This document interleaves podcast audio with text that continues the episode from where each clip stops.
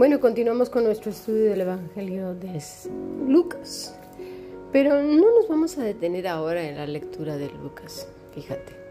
Porque aunque hemos estado viendo cómo el Señor Jesús está reprendiendo, denunciando esa actitud de los fariseos, de los escribas, de los religiosos judíos, que para ellos era más importante los haceres, más importante aquellas cargas que ya entre unos y otros se habían establecido. No es que tienes que ponerte el negro, no, no, no, un negro más negro. O un blanco, no, un blanco más blanco. O un largo, no, un largo más largo. No, más y más, así, no, pues más largo. Y es que los seres humanos así somos. Hacemos cambios exteriores, pero todo lo que tiene que ver con el interior, ahí es donde tenemos problemas. Incluso fíjate en el, el acto de la gratitud. Y es que hoy vamos a hablar de la gratitud. Continuamente se nos dice en la escritura que tenemos que dar gracias. Pero también en las casas, en las familias, en todos lados se nos enseña que las palabras mágicas son gracias y por favor. De tal manera que nos acostumbramos a dar gracias sin saber ni por qué, simplemente por educación. Y es así que en todas las cosas se manifiesta este ejercicio de la gratitud. Y llegamos, por supuesto, a Cristo, a las escrituras. Y seguimos con lo mismo. Gracias, pero sin comprender por qué voy a dar las gracias. También se nos dice en la escritura que tenemos que renovar nuestro entendimiento y más nosotros que somos hijos de griegos y de romanos. Tenemos un pensamiento bastante ritualístico, bastante dado a los dioses, bastante, pues, ¿qué te puedo decir? Que necesitamos tranquilizar a los dioses porque según lo que hagamos se pondrán furiosos con nosotros y no nos bendecirán, ni nos aceptarán, ni nos abrirán sus cielos. Ese pensamiento sigue hoy por hoy ¿sabes qué? Enseñándose aún en las iglesias. Si no haces esto, no tienes contento a Dios. Si no haces aquello, tampoco.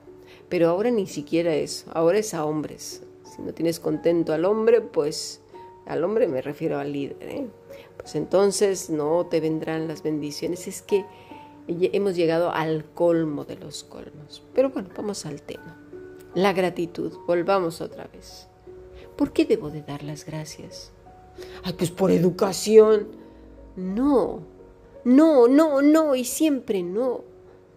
No, hacemos tantas cosas de manera mecánica, sin pensar. Ese es nuestro problema, que no pensamos por qué hacemos lo que hacemos. Cuando tengo mis pacientes, a los cuales han sufrido daño tienen problemas de memoria y eso, me doy cuenta que uno de sus hemisferios, por ejemplo, del lado derecho al lado izquierdo, muy mecánicamente hace las cosas mientras que el otro, eso, por ejemplo, su brazo derecho, si, si es que es diestro, pues está muy mecanizado, hace las cosas mecánicamente, mientras que el otro lado está abandonado, apenas y hace cosas. Todo es mecánico. Y así, vestirnos, todo, no, no analizamos las cosas, incluso las más profundas, las que merecen ser analizadas. De tal manera que, pues, como ya lo he dicho, llegamos hacia la escritura. La gratitud. La gratitud, ¿sabes qué por qué se da? Por la emuna, por la fe auténtica, la conexión con el Todopoderoso. Cuando conectas con Él y te das cuenta de tu pequeñez, entonces hay gratitud. Todas las cosas que suceden a tu alrededor comienzan a cobrar sentido. Se vuelven oportunidades. ¿Para qué? Para que veas el mundo desde otra perspectiva. Hoy precisamente hablando con una querida amiga, hermana, paciente, le decía yo, el problema de nosotros los occidentales es que en todos lados vemos problemas. todo es problema. Estamos en el mundo de la queja. Todo es problema. No vemos oportunidades. Esta es la oportunidad para mostrar, para ver quién soy, de qué estoy hecha, para que salga y pueda yo ver qué hay dentro de mí, mis reacciones, mis impulsos naturales, cómo responden negativamente, tengo que trabajar en ellos. Bien, qué bueno. Darme cuenta quién soy yo. En todas las áreas de mi vida veo oportunidades y comienzo a dar gracias. Dice el Salmo 9, versículo 1, Te alabaré, oh Señor, con todo mi corazón. Contaré todas tus maravillas me alegraré y regocijaré en ti. Cantaré a tu nombre, oh Altísimo. Pero, a ver, yo, yo me pongo a pensar, ¿eh? Si decimos este salmo con todo nuestro corazón, contaré todas tus maravillas, con todo mi corazón. ¿Qué maravillas? Te pregunto a ti qué. ¿Vas a contar solamente lo más grande? ¿Esas cosas muy notorias? que no te das cuenta de las cosas pequeñas, aquellas que no ves, pero que sí, y que no las ves, ¿sabes por qué luego no las vemos? Por estar viendo el problema cuando es una oportunidad para desarrollar el carácter, para que Dios nos trabaje, para ser mejores que ayer, para desarrollar la inteligencia, la resiliencia, la asertividad y tantas cosas por enfocarnos en una sola cosa y desechar todo lo demás. Nos damos cuenta cómo contaremos todas sus maravillas. Esta expresión habla de muchísimas cosas innumerables. Pero dirá alguien, pues ¿cuál innumerables? No, yo no tengo tantas. Uf, si vieras todos los problemazos que tengo.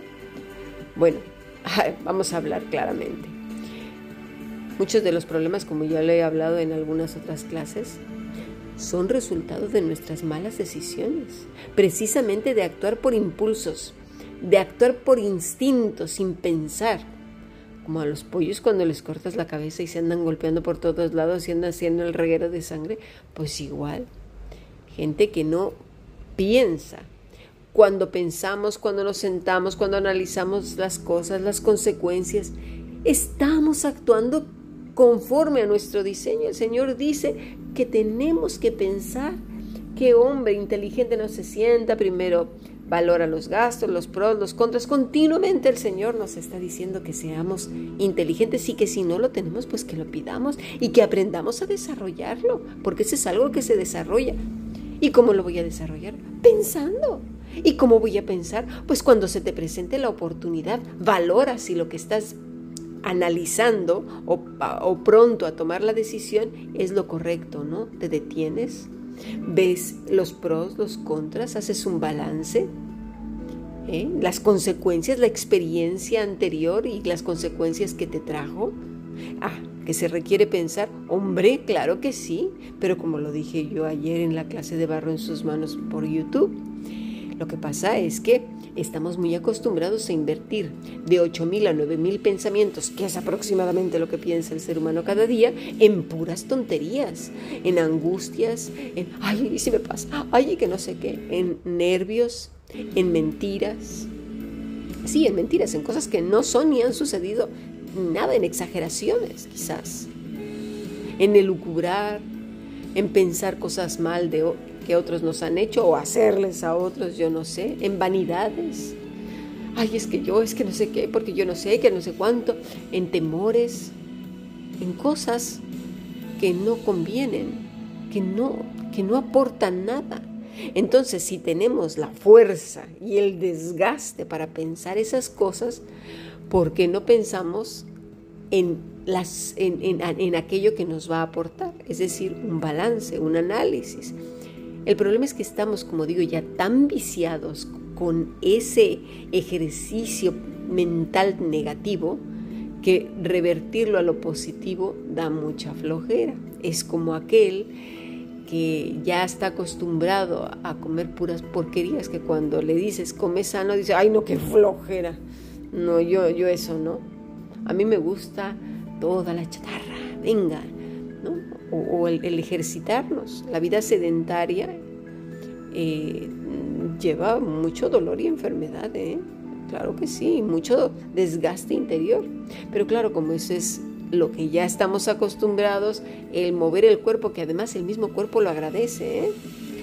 Ay, no, qué pereza. Hijo mío, hija mía, pues si quieres un cambio, mm, la varita mágica no existe, eso solamente está en Harry Potter o en las brujas y ni así, porque eso es puro chisme.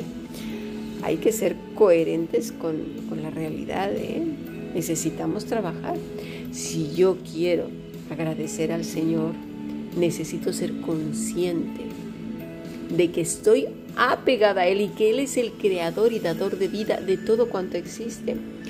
Vimos también en nuestra clase cómo, cómo las plantas cantan y se ha inventado ese aparatito para poderlas escuchar cantar. Es decir, se sincroniza con la música y emiten pues esos sonidos musicales que son preciosos. Eh, realmente eso de que todo lo que respira, toda la creación alaba al Señor, pues es verdad. Y que gime también es verdad. Los únicos que no lo hacemos somos nosotros porque nos hemos ido por nuestro propio camino. En serio, es que es una vergüenza. Señor, ayúdame a, vivir conforme al diseño. ¿Y cómo es vivir conforme al diseño? Fuimos creados para estar conectados con Él y para gratitud. Hombre, claro que sí. Emuná, fe auténtica y gratitud. Cuando dice Pablo que estemos agradecidos por todos es porque por todo es porque él está hablando justo de esto que ahora estamos aprendiendo. Dice el Salmo 100. Cantad alegres a Dios, habitantes, mira, de toda la tierra. Toda la tierra. Cantad, así como las plantas, que lo hacen de manera instintiva, que, que cumplen su diseño. Ajá Dice, servid a Jehová con alegría. ¿Cómo le sirves al Señor? Pues funcionando para lo que fuiste creada, creado, reflejando la hechura, el diseño. Una persona que piensa de manera inteligente, que es organizada, que es responsable, que gestiona su, su corazón, que gestiona sus oídos, sus intenciones. Todo, todo está bien gestionado ¿Por qué? Porque continuamente está conectado con el Todopoderoso. ¿Y cómo es el Todopoderoso? Pues mira, el mismo Señor Jesús lo vimos in action, ¿verdad? Justo, santo, puro, recto íntegro. Bueno, cantidad del Señor dice, mira, te voy a describir cuál es el carácter de, de aquel que está conectado conmigo. Mateo capítulo 5, el Sermón del Monte. Y por si tienes dudas, Gálatas 5. Y por si tienes dudas, mira al Señor, mírale cómo respondió cuando perdonó, cómo respondió cuando sanó a, a las personas, cuando se acercó a ellos, cuando enseñaba. ¿Les exigió algo? ¿Les dijo cómo vestirse? Mira al Señor, mira al Todopoderoso, míralo, escúchalo. Dice venid ante su presencia con regocijo. La palabra regocijo quiere decir gratitud. Vengan a sus puertas con gratitud, a sus atrios con alabanza. Esto es lo que dice la traducción en hebreo.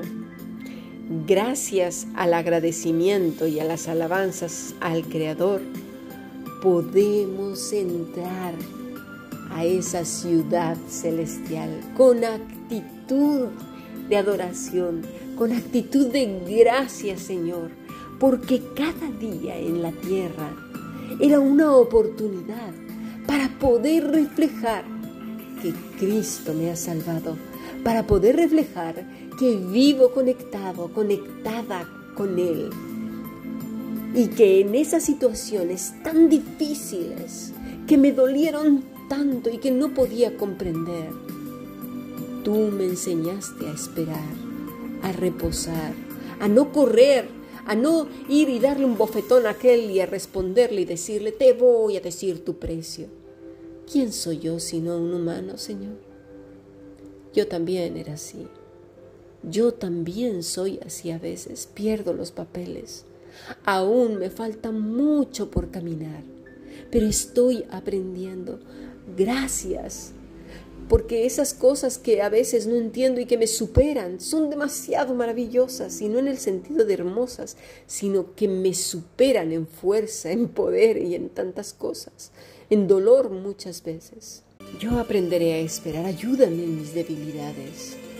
Pero cuando estamos haciendo este, este tipo de plegarias, de diálogos con el Señor, estamos conscientes de nuestras actitudes. Es decir, por ejemplo, me cuando me trajeron una mala noticia de, mi hija, de mi hijo, ¿no? que la escuela hizo esto, o pasa, no sé, o de una enfermedad, en lugar de, de desesperarme y de perder el control, decir, a ver, cálmate, voy a ir a hablar con mi padre.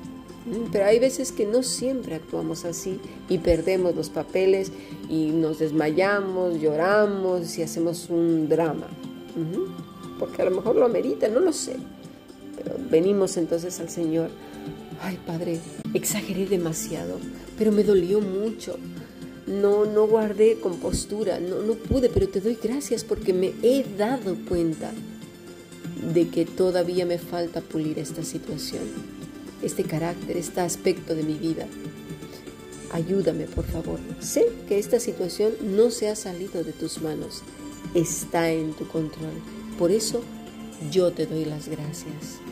Gracias porque yo no la puedo resolver. Si la pudiera resolver, ya lo hubiera hecho. Porque además Dios también nos permite colaborar con Él en un montón de cosas.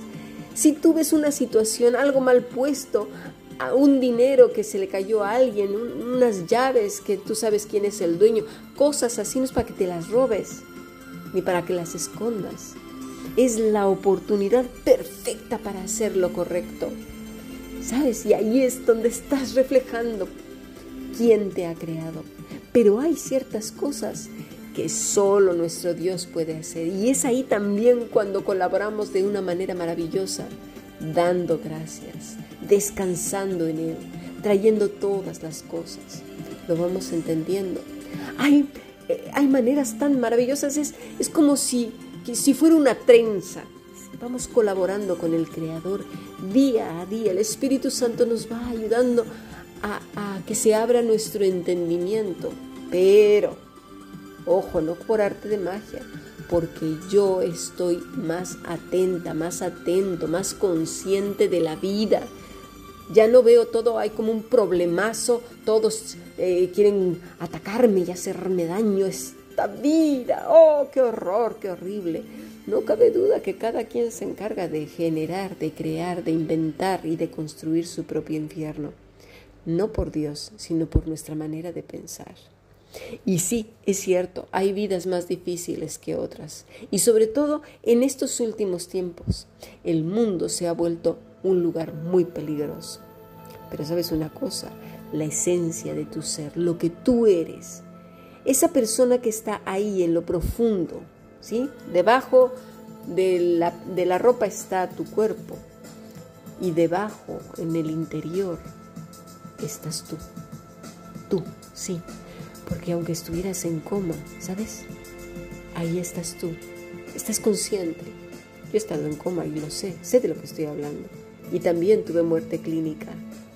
Y sé que yo sigo siendo soy, pues esa esencia está segura en las manos del Señor. ¿Cuál es tu problema? Todo está en manos de nuestro Creador. Y es ahí donde se va trenzando esa fe auténtica, esa emuna y esa gratitud. Cuando la persona no vive inconsciente, a lo loco, ¿sí? reaccionando según sus impulsos, lo que le venga en ese momento en la cabeza según el estado de ánimo en el que esté. Te voy a pedir que hoy, mañana, ejercítalo. Cuando estamos conectados a nuestro Padre, a nuestro Señor Jesús, la vid verdadera, como resultado nos lleva a qué? A la gratitud. Cantad alegres a Dios, habitantes de toda la tierra. Cuánto más imagínate, cuánto más tú y yo que somos sus hijos. Cuánto más, porque estamos conectados a Él.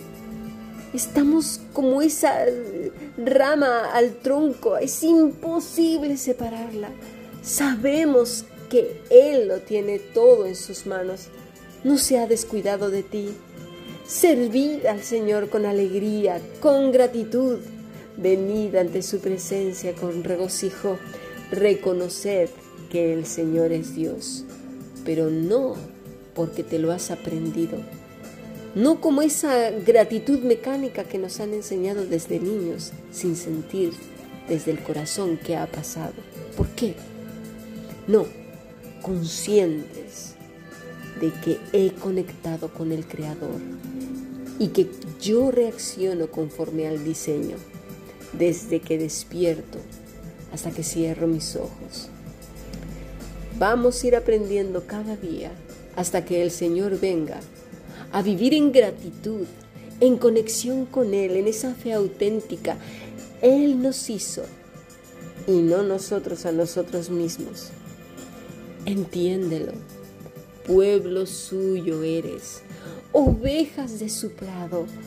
No te ha dejado, no te ha abandonado, no se le olvidó que existes, no se quedó dormido. Ahí está, pero tú te has quizás desconectado.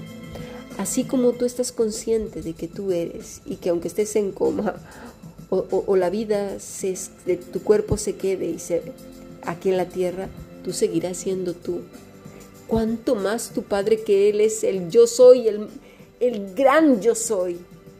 ¿Lo ves? No se ha descuidado de ti, ni de tus hijos, ni de tu casa.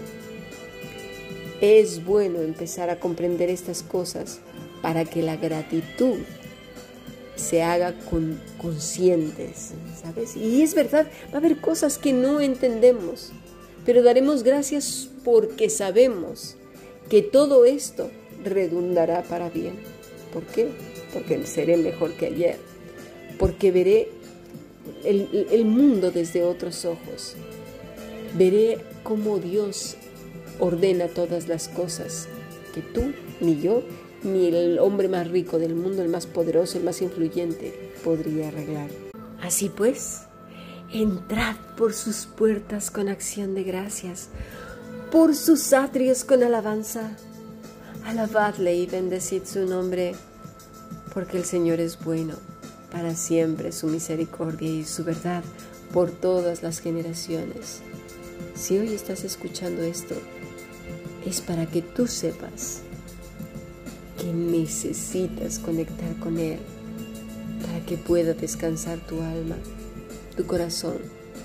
Ya no sigas luchando, ya no sigas resistiéndote. Es como el cuento de la la plantita que quiso andar por su propia cuenta, buscando sus propias soluciones. ¿Cómo conectas? Habla con Dios.